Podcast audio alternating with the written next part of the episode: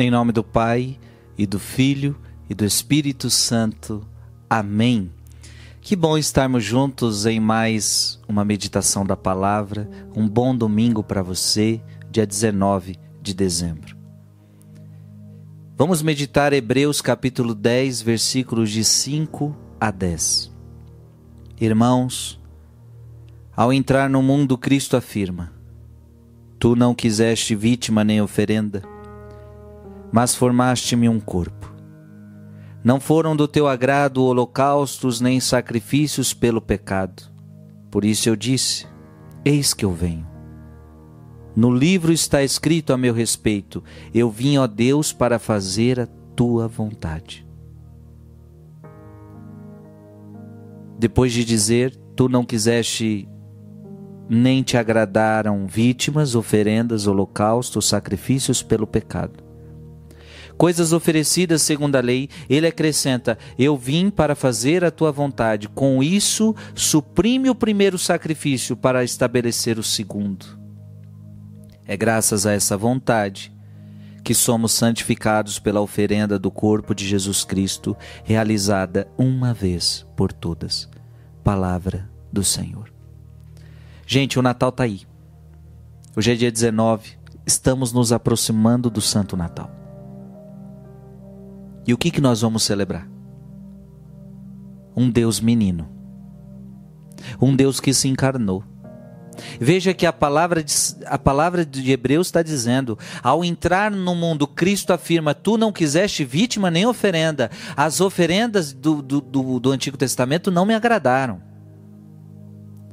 O sacrifício de animais, o sacrifício de bois, o sacrifício de animais não me agradou.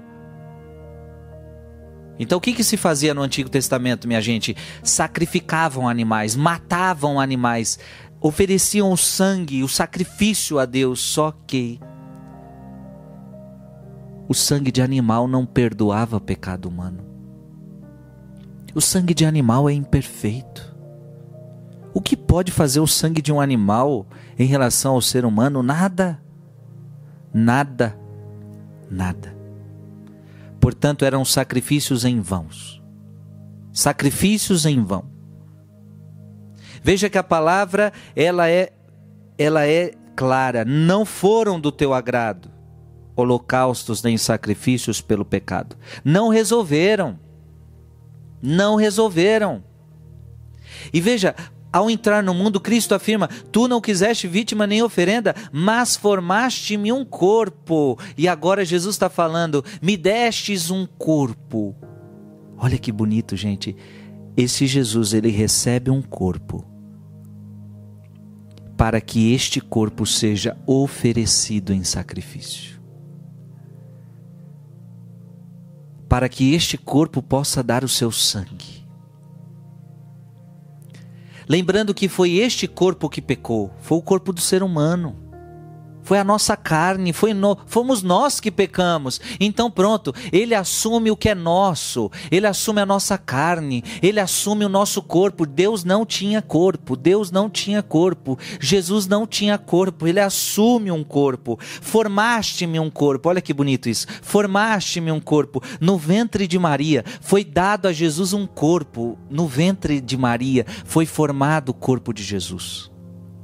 Para quê?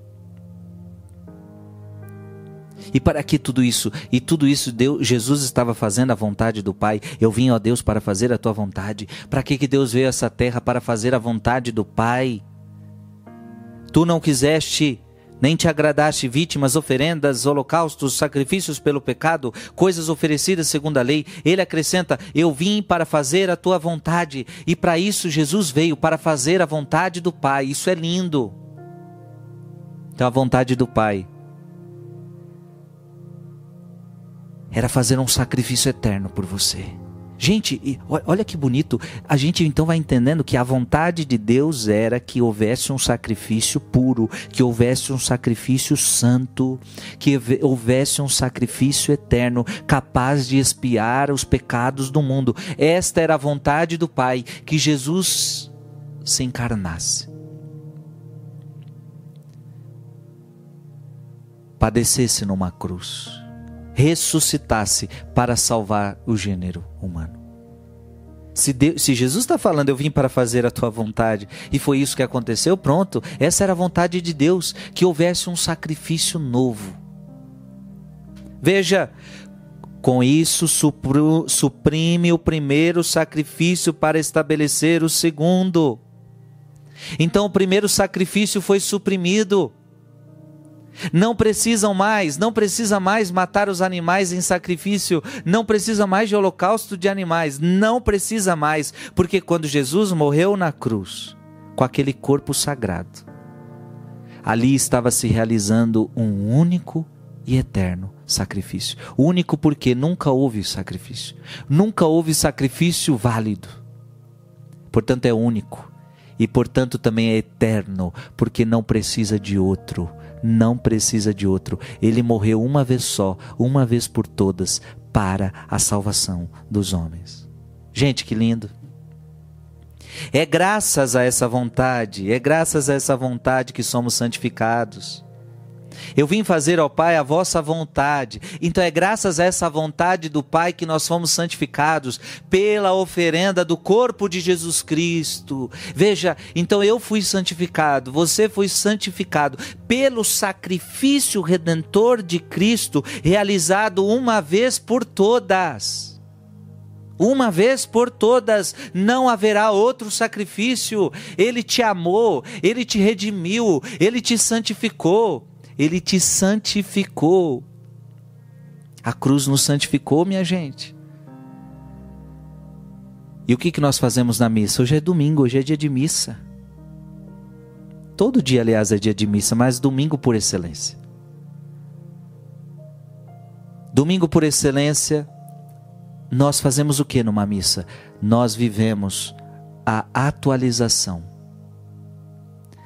quando nós estamos na missa, é como se nós estivéssemos presentes no dia em que Jesus deu a vida por nós. Isso é missa, tá? Missa é você estar presente na hora do Calvário. É por isso que perguntavam para Padre Pio: Padre Pio, o que é uma missa? Padre Pio dizia: a missa é o Calvário. Olha que bonito. Olha a visão de Padre Pio. Quando você está na missa, você está no Calvário.